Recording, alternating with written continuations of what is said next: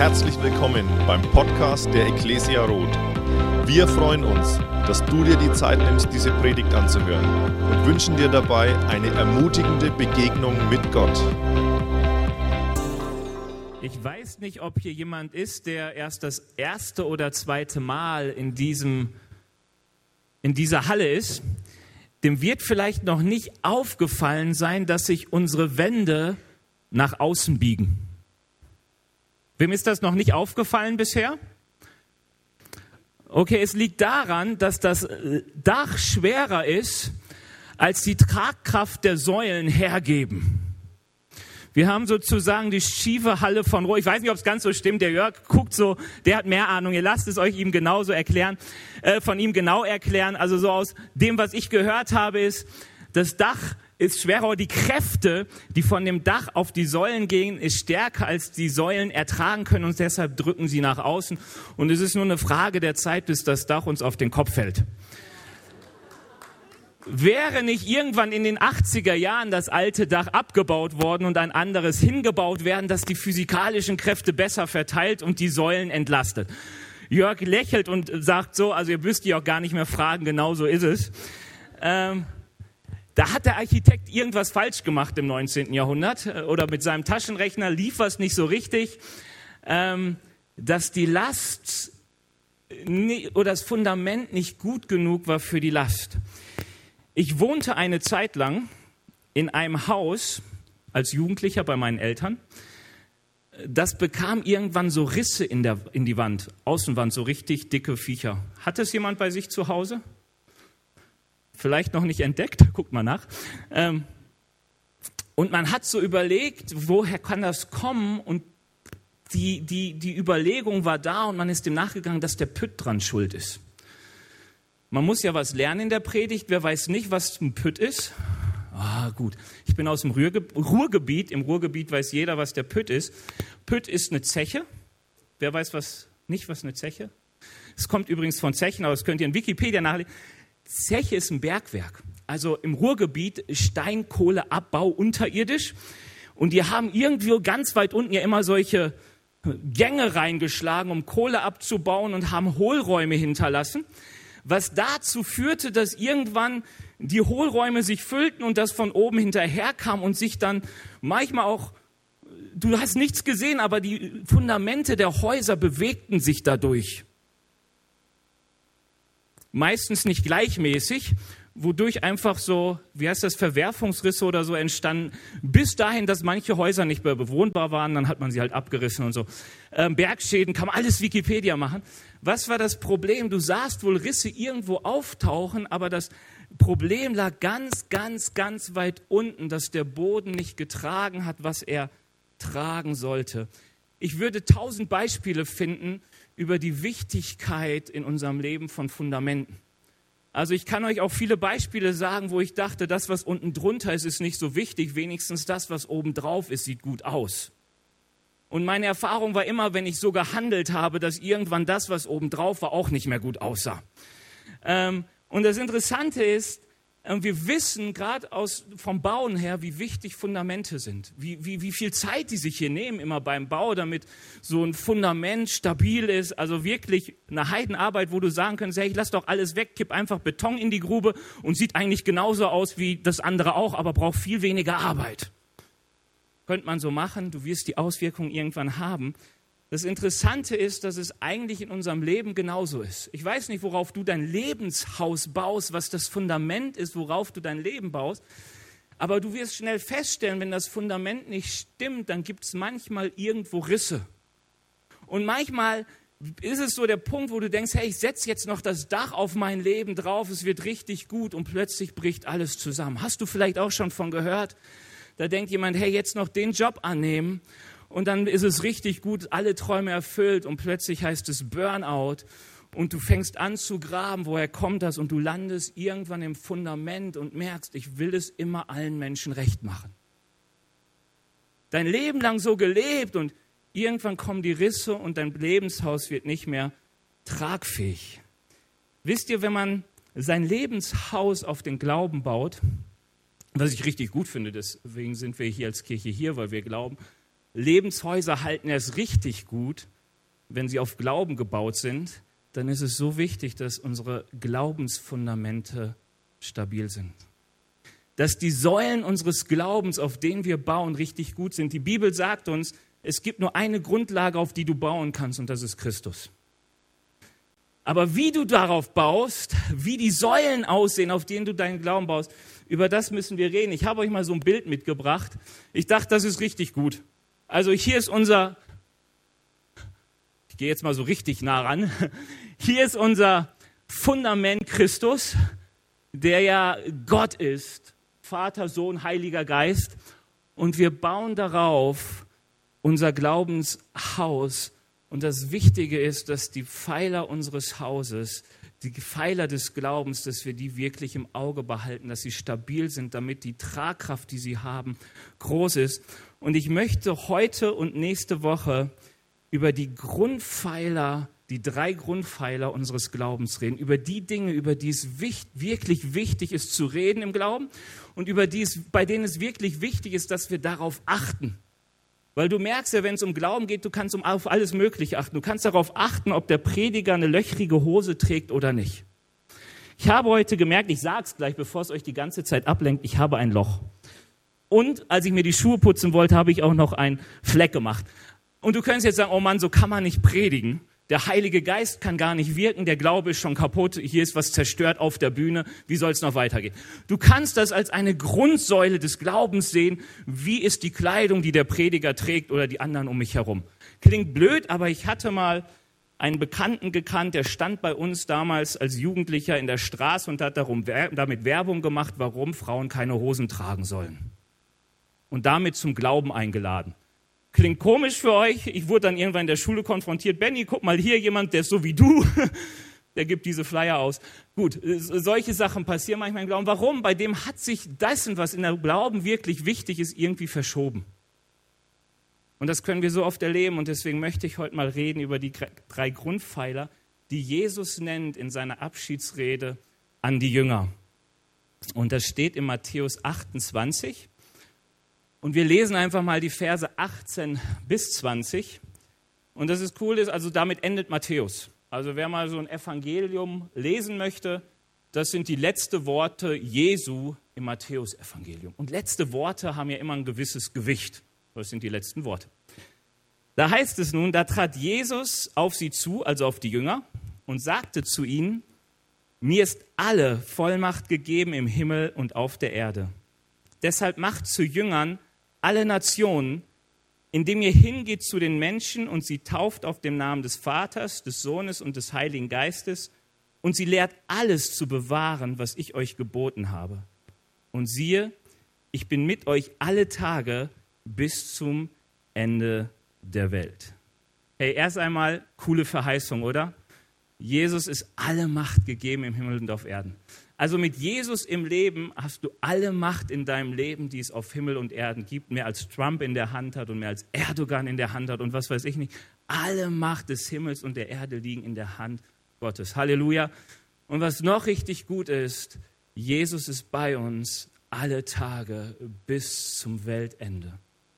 Also wenn du dich von Gott verlassen gefühlt, ver verlassen fühlst, Geh gegen diese Lüge in deinem Leben an, weil Gott ist mit uns alle Tage. Und wenn du hier siehst, was sind die Grundpfeiler des Glaubens, dann ist es eigentlich mal ganz interessant. Also Jesus spricht zu seinen zwölf Jüngern. Was sind zwölf Jünger? Jünger, wir wollen alle Jünger sein meist oder Jünger werden oder Jünger bleiben, keine Ahnung. Aber wenn die, Bibel von Jüngern redet, dann redet sie eigentlich von Schülern. Und in unserem Verständnis von der Art und Weise, wie damals die Schüler gelehrt wurden, reden wir von Auszubildenden. Also die Jünger Jesu waren drei Jahre lang mit Jesus Tag und Nacht zusammen und haben von Jesus gelernt.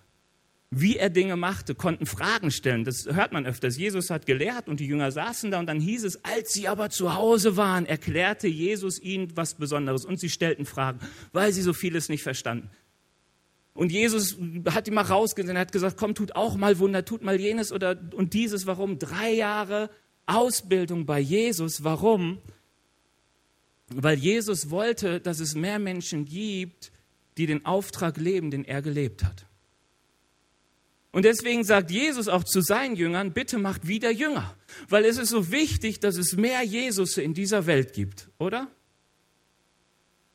Also jetzt nicht Menschen, die sterben für uns, aber die sagen, was war Jesus Auftrag? Jesus Auftrag, er, er brachte das Evangelium, die gute Nachricht Gottes zu den Menschen. Und ähm, Jesus sagt hier, bitte ihr meine Jünger, die ihr gelernt habt von mir, was wichtig ist, ihr kennt die Fundamente des Glaubens, ihr lebt in diesen, bitte tut genau das wieder, geht zu den Menschen hin und macht sie zu meinen Jüngern. Und Jesus sagt hier, was die drei Grundlagen, die drei Zeichen, die drei Säulen eines Jüngers sind, nämlich das eine, dass ein Jünger getauft ist auf dem Namen des Vaters, des Sohnes und des Heiligen Geistes, oder? Macht zu Jüngern, indem ihr. Dann, dass Jünger darin gelehrt sind, alles zu bewahren, was Jesus ihnen geboten hat. Also etwas zu bewahren, zu bewachen, in dem zu leben. Also was Jesus sagt, die Jünger sind nicht nur Leute, die getauft sind auf dem Namen des Vaters und des Heiligen Geistes, sondern sie leben auch in allem, was Jesus ihnen geboten hat.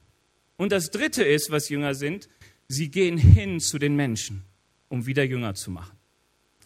Die drei Grundlagen deines Jüngerseins, die drei Grundlagen, die Hauptpfeiler, die tragenden Pfeiler in deinem Leben, ist die Taufe, ist das Bleiben in der Lehre Jesu und ist das Hingehen zu den Menschen. Wenn du dich also fragst, wie kann ich wachsen im Glauben oder bin ich überhaupt stabil, ist mein Fundament gut, auf den ich meinen Glauben aufbaue, dann müssen wir unbedingt auf diese drei Pfeiler achten.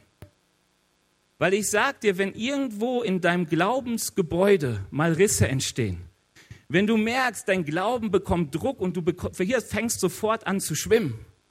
Ja, du kennst das vielleicht, ein bisschen Stress auf der Arbeit und schon geht jede Freude verloren. Paulus sitzt im Gefängnis, erwartet die Todesstrafe und sagt, ich freue mich so in dem Herrn und bitte ihr Leute, freut euch auch. Und du denkst, Mann, so weit bin ich noch nicht so weit unten, aber mit der Freude ist jetzt schon ein Problem. Das sind Risse im Glaubensgebäude.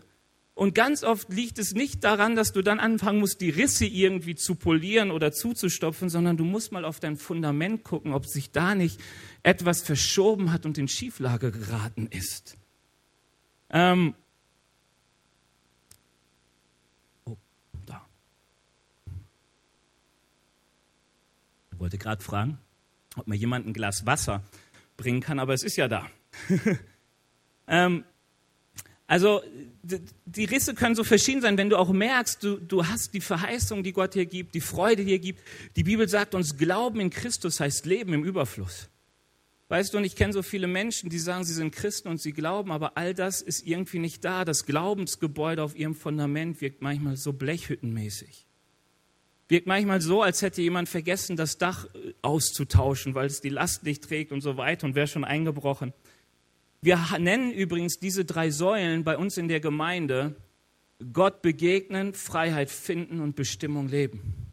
Hinter diesen drei Säulen verbirgt sich Taufe, ähm, in dem bleiben, was Christus uns gelehrt hat und zu den Menschen zu gehen. Ich erkläre das noch im Einzelnen.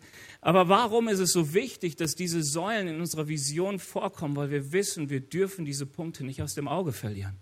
Und die Kirchengeschichte lehrt uns, dass es so leicht geht, diese Punkte aus den Augen zu verlieren und um sich Dinge zu kümmern, die gar nicht so wichtig ist. Dann fangen wir an, Risse zu stopfen, obwohl das Fundament oder die Säulen irgendwie nicht mehr die Tragfähigkeit haben.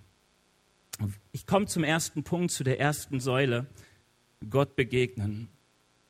Warum nennen wir diesen Punkt und tauft sie in dem Namen des Vaters und des Sohnes und des Heiligen Geistes Gott begegnen?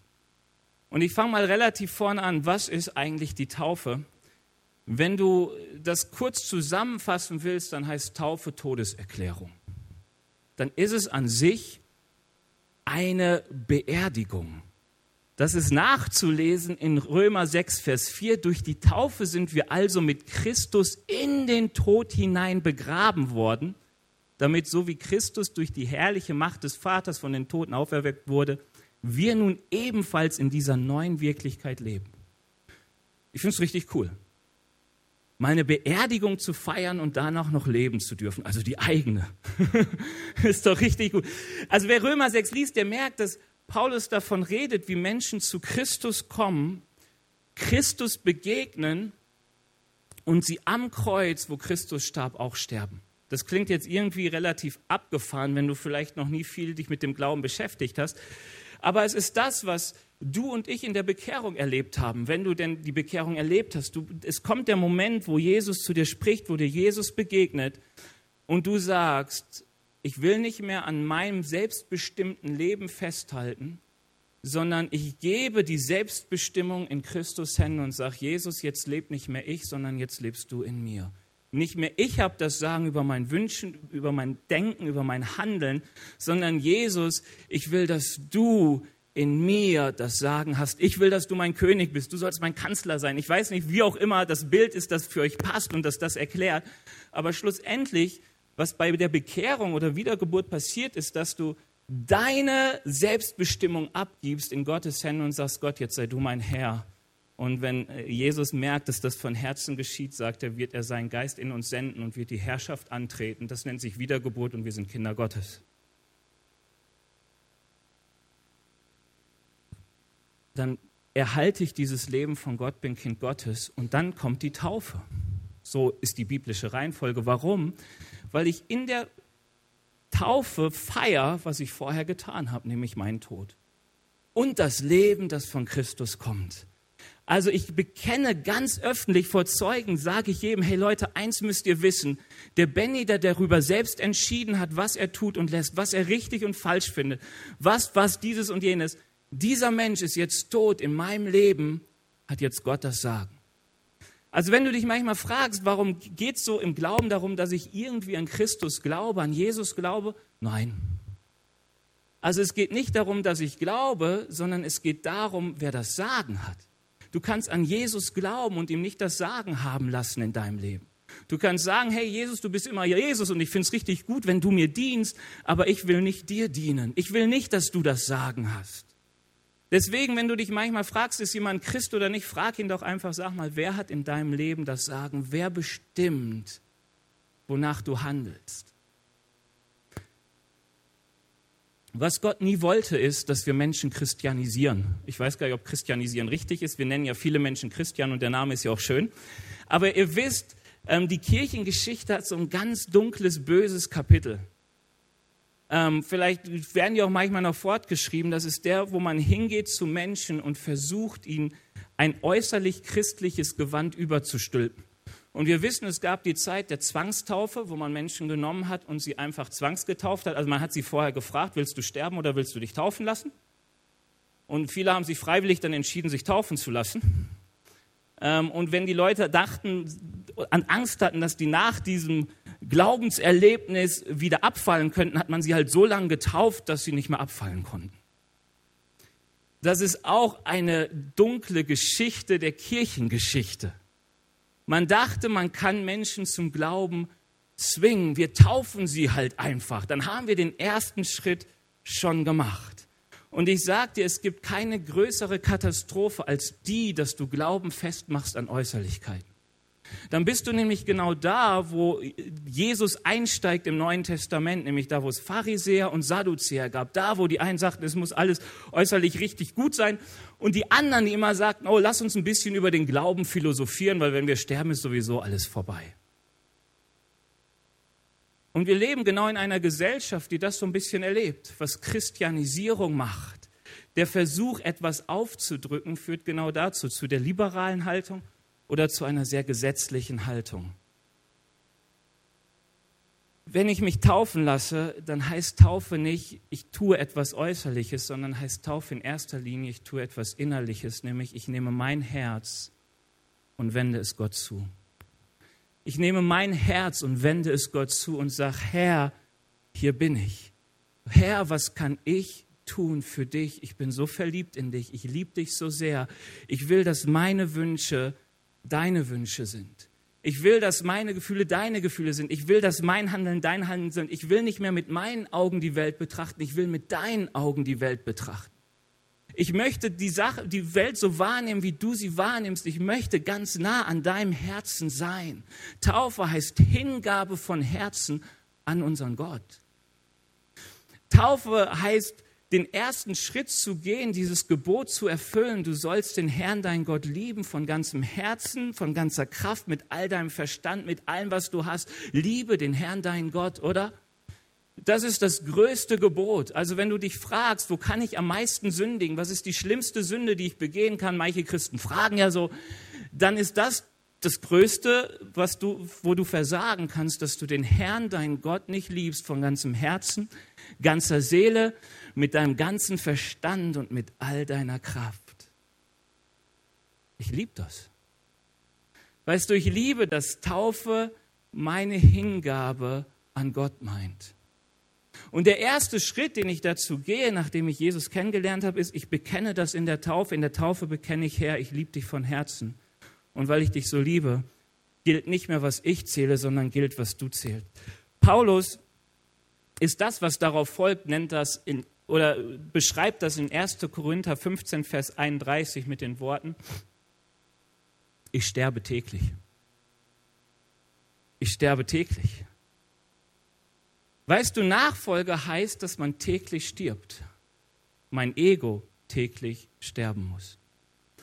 Wenn ich Jesus liebe, heißt es, ich muss täglich sagen, Herr, nicht mein Wille geschehe, sondern dein Wille geschehe. Diesen Kampf, den Jesus selbst im Garten Gethsemane für uns alle ausfochtete, war ja dieses, eigentlich will ich leben. Ich mag es eigentlich, mit meinen äh, zwölf Homies hier zusammen zu sein. Ähm, oder elf, je nachdem. Da waren es nur noch elf. Ja, ähm, aber ich will nicht sterben.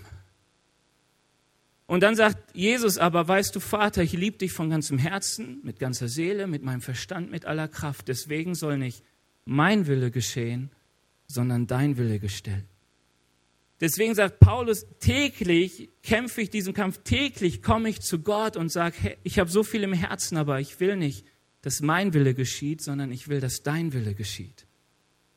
Weißt du, du merkst diesen Punkt, wo sich das Herz, dein Herz Gott zuwendet, daran, dass es nicht mehr darum geht, Herr, was kannst du für mich tun, sondern an der Frage, Herr, was kann ich für dich tun? Weißt du, du kannst oft den Zustand deines Herzens daran prüfen, ob deine Gebete mehr in Richtung gehen, Herr, was kannst du für mich tun, oder in die Richtung, Herr, was kann ich für dich tun? Weil die Liebe wird immer danach fragen, Herr, was kann ich für dich tun? Herr, was kann ich für dich tun? Und ich sage dir, diesen Punkt zu erreichen, dass sich mein Herz Gott zuwendet in Liebe und ich mich freue daran, seinen Willen mehr zu tun, als meinen Willen zu tun. Dass ich einen Wunsch danach habe, dass seine Gedanken meine Gedanken werden, das funktioniert nur, wenn ich Gott begegne. Und wenn du dich fragst, wieso heißt die Säule bei uns Gott begegnen, dann deshalb, weil wenn du Gott nicht begegnest, wird es dir unmöglich sein, dich so sehr zu demütigen, dass du Gott voller Liebe dein Herz zuwendest. Es ist unmöglich. Sondern du begegnest Gott und in der Begegnung mit Gott erlebst du eine Liebe dir gegenüber, die für dich nicht fassbar ist. Die, Paulus schreibt in Ephesern, er sagt, Mann, ich bete dafür, dass es irgendwie möglich wird, die Erkenntnis übersteigende Liebe Gottes in seiner Breite, Tiefe, Höhe irgendwie zu erkennen. Und das ist mein Problem, wenn ich von der Liebe Gottes euch rede, dass Paulus sagt, sie übersteigt die Erkenntnis, übersteigt den Verstand. Ich kann euch nicht erzählen, was ich selbst nicht verstehen kann. Aber ich erlebe so oft die Liebe Gottes in der Begegnung mit Gott die mein Verstand übersteigt, aber die mein Herz in seine Richtung zieht und die mich sagen lässt, Herr, nicht mein Wille, sondern deiner geschehe. Die mir sagen möchte, ich habe eigentlich so andere Wünsche, Herr Jesus, aber nicht mein Wunsch, sondern dein Wunsch geschehe.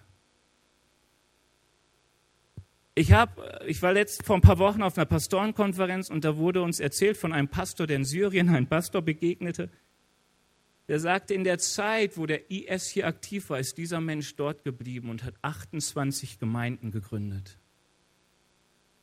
In der Zeit, wo viele Christen ermordet wurden von der IS, in der Zeit, wo viele geflohen sind, hat er gesagt, Herr, du sagst, ich soll bleiben und ich bin mir so sicher, du bleibst lieber woanders.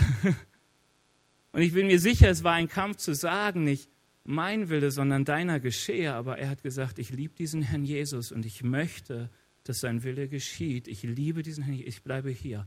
28 Gemeinden, wow. Wir wollen jetzt mal eine gründen, ist gut.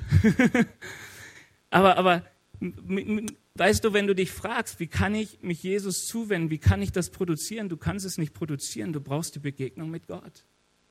Ich brauche die Begegnung mit Gott und ich brauche sie täglich. Wenn Paulus davon sagt, täglich sterbe ich, sagt er auch, täglich suche ich das Angesicht Gottes.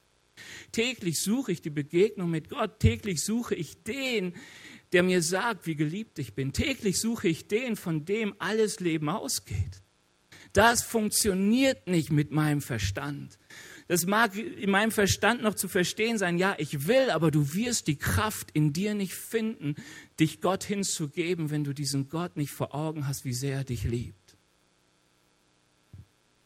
Deswegen hängt Taufe immer mit meiner täglichen Entscheidung zusammen zu sagen, ich will nicht mich leben, sondern ich will meinen Gott leben und dafür will ich meinem Gott begegnen.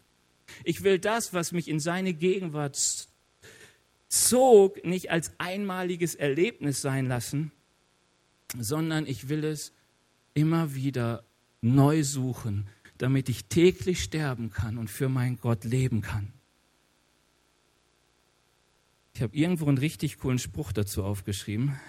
Der, wer täglich für Gott stirbt, hat auch täglich Lust für ihn zu leben. Und das ist, was Paulus manchmal sehr paradox und für uns schwer verständlich sagt, wenn er sagt, ich habe Lust, Lust zu sterben und ich habe Lust, bei euch zu sein. Paulus sagt, hey, ich sterbe für meinen Gott, weil ich so ihn liebe und weil ich ihn so liebe, macht es so viel Spaß für ihn zu leben. Es gibt nichts, was mehr Leben bringt als die Hingabe an Christus. Es gibt nichts mehr. Und ich dachte, das ist so ein bisschen, so ein bisschen, es ist ein bisschen wie Ehe.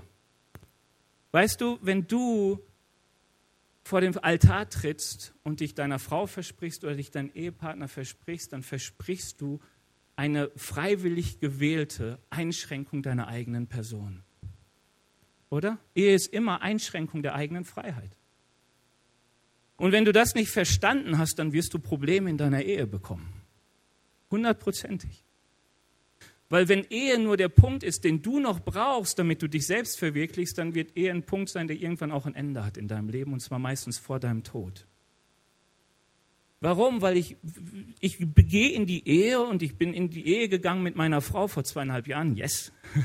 Vierjähriges überhaupt zusammen sein Jubiläum am Tag der deutschen Einheit gehabt. Sehr gut. Ähm, und weißt du, was mir etwas bedeutet als Ehemann? Ich, mir bedeutet es viel, dass meine Frau glücklich ist.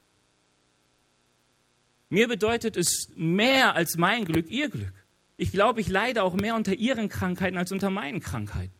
Weiß nicht, wie es dir geht, aber ich hoffe ähnlich bei deinem Ehepartner. Als ich vor dem Altar stand, wusste ich, okay, ich, ich, ich schränke mich ein für sie, ich, ich schwöre ihr die Treue, obwohl ich vielleicht manchmal Lust hätte, untreu zu sein. Kam bis jetzt noch nicht vor, aber man weiß nie, was das Leben so bringt. Weißt du, es gibt manchmal Zeit, da weiß ich, die muss ich mit ihr verbringen, um unsere Beziehung zu erhalten, wo ich sage, ich wäre gerne ganz woanders. Nur für mich. Aber ich habe das gewählt, weil ich meine Frau liebe. Und ich liebe sie. Und es, es füllt mich mit Glück, wenn unsere Liebe genau das produziert an Früchten, die Liebe produziert. Und das ist Lebensglück. Ein Ferrari in der Garage produziert kein Lebensglück. Vielleicht mal eine Momentaufnahme von Freude, keine Ahnung.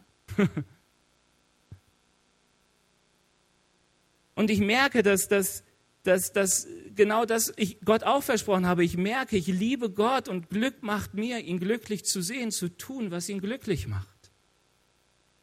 Deswegen suche ich auch seine Gegenwart. Hey, wenn ich mit meiner Frau nicht Zeit verbringe, dann ist die Frage, in der unsere Liebe irgendwann am Erkalten ist, nur eine Frage der Zeit, oder? Du kannst manchmal Menschen fragen, wieso seid ihr auseinandergegangen? Ja, wir haben uns so auseinandergelebt.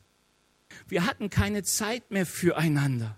Wir haben uns immer irgendwie noch miteinander, aber oder nebeneinander, aber nicht mehr miteinander gelebt. Es ist dann nur eine Frage der Zeit. Und was uns so klar ist, wenn es um menschliche Beziehungen geht, glaub mir, ist es genauso bei göttlichen Beziehungen. Wenn du die Zeit und die Begegnung mit Gott nicht suchst, wirst du immer wieder merken, wie dieser Mensch, den du irgendwann beerdigt hast, sich versucht, die Dinge zurückzuholen, die du beerdigt hast. Wie du plötzlich merkst, es geht eigentlich mehr um meinen Willen als um seinen Willen. Ich möchte eigentlich, dass er da ist, um meinen Willen zu erfüllen. Herr, jetzt habe ich doch den auf meiner Seite, der alles kann. Herr, warum kannst du nicht mal dieses und jenes machen? Plötzlich merkst du, dass du, dass du in Gott jemanden suchst, der dir beisteht, obwohl du völlig komisch bist, weil es der einzige ist, den du von der Bibel her noch denkst, dass er dir beistehen kann, weil er ja alles vergibt. Aber du fragst nicht mehr danach, ob er noch glücklich ist mit dem, wie du bist. Versteht ihr, was ich meine? Kennt ihr die Phasen? Hey, ich kenne das, wie täglich sich ein Stück alter Benny den neuen Benny zurückerobern möchte. Weißt du, und dann, dann, dann baut sich was auf und ich merke, Gott, ich brauche die Berührung von dir. Ich brauche wieder das Erleben, dass ich bei dir geliebt bin, obwohl ich so komisch bin.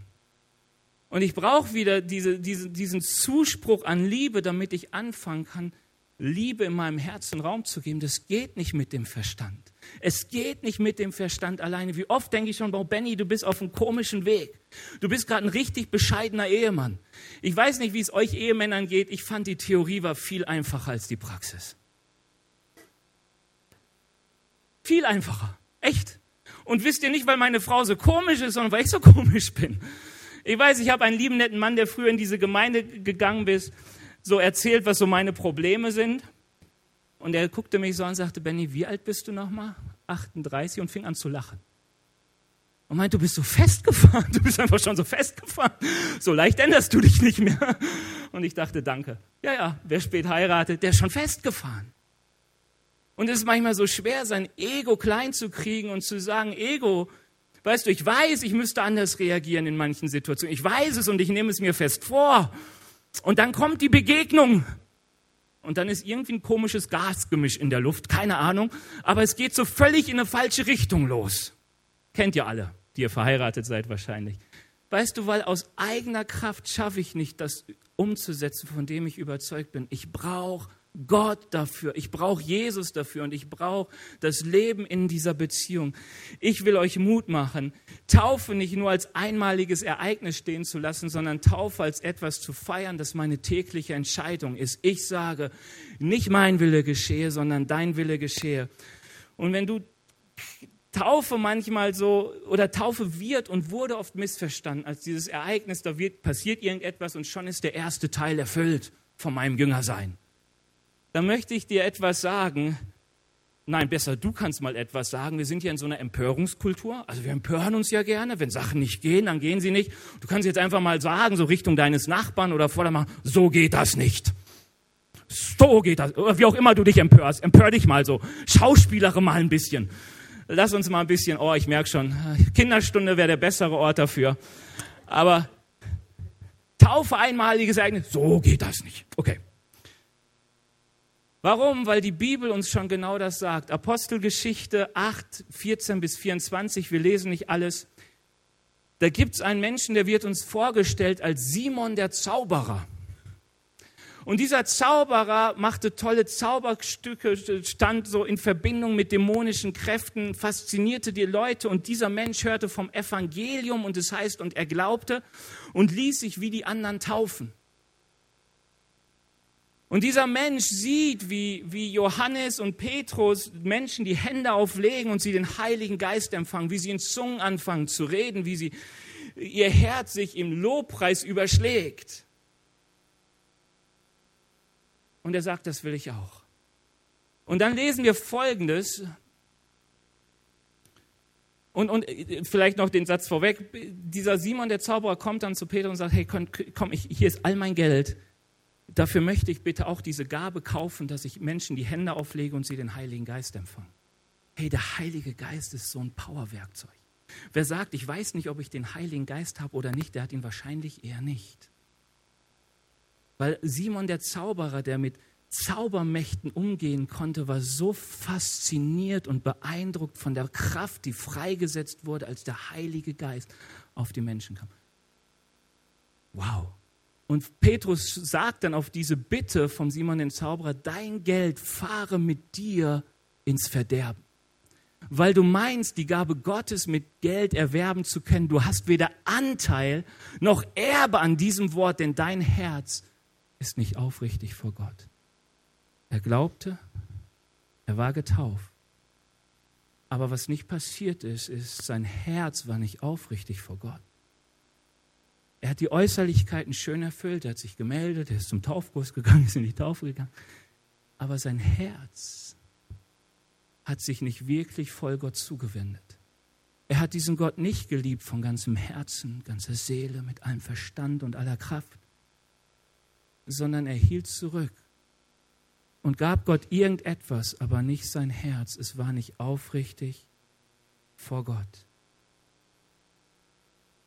Wenn du fragst, was ist die erste Säule deines Glaubens, was ist, der, was ist eine Säule, auf die du immer achten musst, dass sie stabil steht, dass sie keine Risse bekommt, das ist die aufrichtige Zuwendung deines Herzens zu Gott. Es ist die tägliche Erneuerung deiner Taufe. Und wir reden von einer Taufe, die ich als Bekenntnis, Taufe war immer ein Bekenntnis, bis irgendwann die Kirche im zweiten Jahrhundert anfing, das zu verdrehen, war immer ein Bekenntnis, das ich selbst gebe. Ich bekenne, mein alter Mensch ist tot, ich lebe als Neues. Das kannst du nur, wenn du darüber auch entscheiden kannst. Wende dein Herz ihm zu. Damit bin ich vom Theorieteil am Ende. Und ich weiß, dass der wichtigste Punkt meines Lebens und deines Lebens ist es immer dein Herz in der Beziehung zu Gott. Das Problem ist, du darfst mal eine Säule, äh, eine, dass wir so oft, wenn es um Christsein geht, um diese Säule der Freiheit gehen, da komme ich nächste Woche zu, da geht es ganz viel um das, was Jörg die letzten zwei Wochen gepredigt hat, um die Frage auch meiner Heiligung und die Frage, wie christlich sind meine Werke, wenn du so möchtest. Aber wenn ich das verdrehe und mein Herz sich nicht verändert hat, dann ist jede Tat, und sei sie noch so christlich, einfach eine Heuchelei. Und Gott wird sagen, was ich möchte, ich suche ein aufrichtiges Herz, weil ich will dich von innen nach außen verändern. Wenn sich nicht vorher dein Denken verändert hat, wenn sich nicht dein Fühlen und dein Wünschen verändert hat, wenn sich nicht die Neigung deines Herzens mir zugeneigt hat, dann bringt alles frommes Tun so eigentlich gar nichts. Ist nett für deine Mitmenschen unter Umständen aber es bringt dir nicht wirklich das, was der Glaube dir geben möchte, an Frieden, an Freude, an Gerechtsprechung, an Wert, an, an Gedanken, die über das Diesseits hinausgehen bis in die Ewigkeit. Halleluja. Wie cool das, warum kann Paulus das sagen, wer Christus allein, wer auf Christus hofft, allein in diesem Leben, der ist der dümmste aller Menschen. Meine Worte. Warum? Weil er sagt, hey, den Glauben, den ich habe, das ist Beziehung, die läuft bis in die Ewigkeit. Das ist Beziehung zu meinem Gott. Das ist Herzenshaltung zu jemandem, der von den Toten auferstanden ist. Da geht es um eine andere Dimension als um das, was ich vor Augen habe. Die Lobpreisband darf so langsam nach oben laufen. Ich möchte dich fragen, wie kannst du dein Herz Gott zuwenden? Und wisst ihr, das Coole ist, dass Gott ein Gott ist, der uns liebt und der mehr Geduld hat mit uns als jeden Mitmenschen, den du hast. Aber es muss irgendwann den Punkt geben, wo ein Jakob zum Israel wird. Das ist jetzt für die ganz frommen, die das Alte Testament sogar lesen und ein bisschen kennen.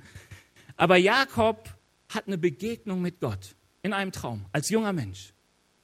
Und Gott sagt ihm, weißt du, Jakob, ich war bis, bin der Gott deiner Väter, der Gott, der mit deinem Vater war, der Gott, der mit deinem Urgroßvater war und ich bin der Gott, der auch mit dir sein möchte. Und er gibt ihm so Verheißungen und Jakob geht raus aus diesem Gespräch mit Gott und sagt, weißt du, Gott, wenn du mich, nachdem ich mein Leben so gelebt habe, wie ich wollte, zurückbringst an diesen Ort, dann wirst du mein Gott sein.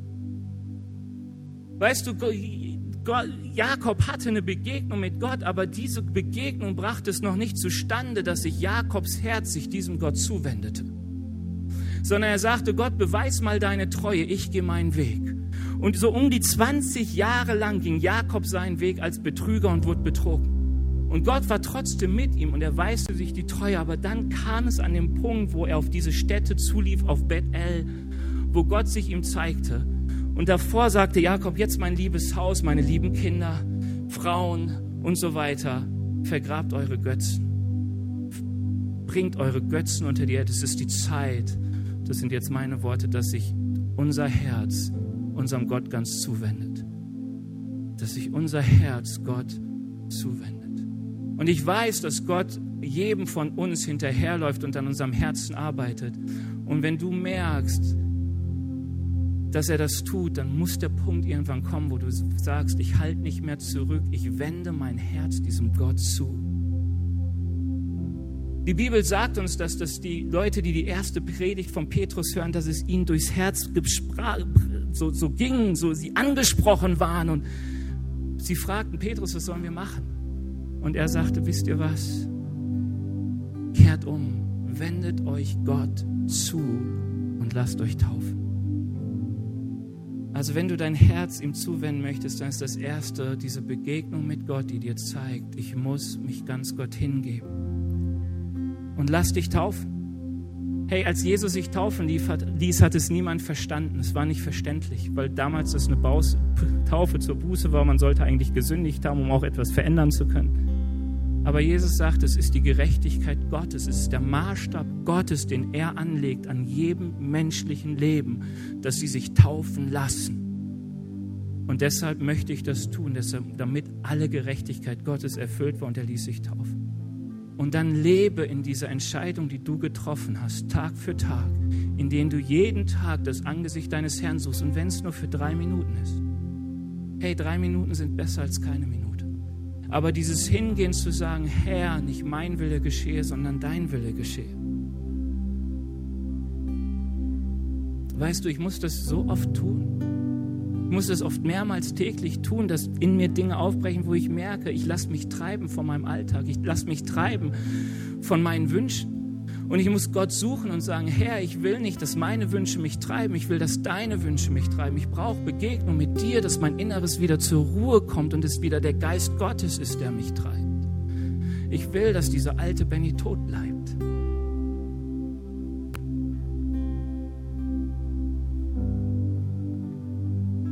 Neige dein Herz Gott zu. Wer möchte, darf gerne aufstehen. Wir wollen Gott einfach besuchen. Und ich lade dich ein. Ich weiß, es gibt kein größeres Geschenk als dieses Geschenk, dass du Gott dein Herz zuneigst. Dass du sagst, Gott, hier bin ich, hier bin ich. Und ich bin nicht mehr der, der über mich bestimmt, sondern ich gebe all das ab an dich. Du bist mein Herr. Du bist mein Gott. Du bist meine größte Liebe. Und ich freue mich so darüber, dass Gott kein Gott ist, der nachtragend ist, sondern der sich freut, wenn seine Kinder zu ihm umkehren. Der sich freut, wenn du dich wieder auf ihn zubewegst und sagst, Herr, vergib mir. Dann wirst du erleben, dass Gott dir entgegenrennt und seine Arme weit offen sind. Heiliger Geist, ich danke dir dafür, dass du unter uns bist und in uns bist. Dass du nicht tot bist, sondern dass du lebst. Herr Jesus, und dass Du kennst unsere Herzen, du bist es, der unsere Herzen erforscht, Herr. Es ist so gut, du kennst uns besser, als wir uns kennen. Und ich bete dich, dass du jetzt unsere Herzen erforscht. Herr, und dass du unsere Herzen prüfst, ob es sich so verhält und so tut, wie, wie das, was wir meinen. Herr, dass es, dass es echt und aufrichtig ist vor dir. Und wenn es das nicht ist, so bete ich dich, neige unser Herz dir wieder zu. Herr, wir wollen, dass diese Säule stark ist in unserem Leben, diese Säule der Liebe zu dir. Wir wollen dich lieben. Herr Jesus, ich bete dich, dass du jetzt diese Zeit nutzt. Amen. Und ich lade dich ein, diese Zeit jetzt zu nutzen und einfach mal Gott zu suchen und ihm dein Herz zu zeigen und dein Herz ihm zuzuneigen. Wir hoffen, dass dir diese Predigt gefallen hat und dich in deinem Leben mit Gott stärkt. Außerdem wollen wir dich gerne besser kennenlernen. Dazu bist du herzlich eingeladen, unsere Sonntagsgottesdienste um 10 und 17 Uhr zu besuchen. Schau doch mal auf www.ecclesia-rot.de vorbei oder auf den sozialen Medien unter Ecclesia Rot. Wir freuen uns auf dich.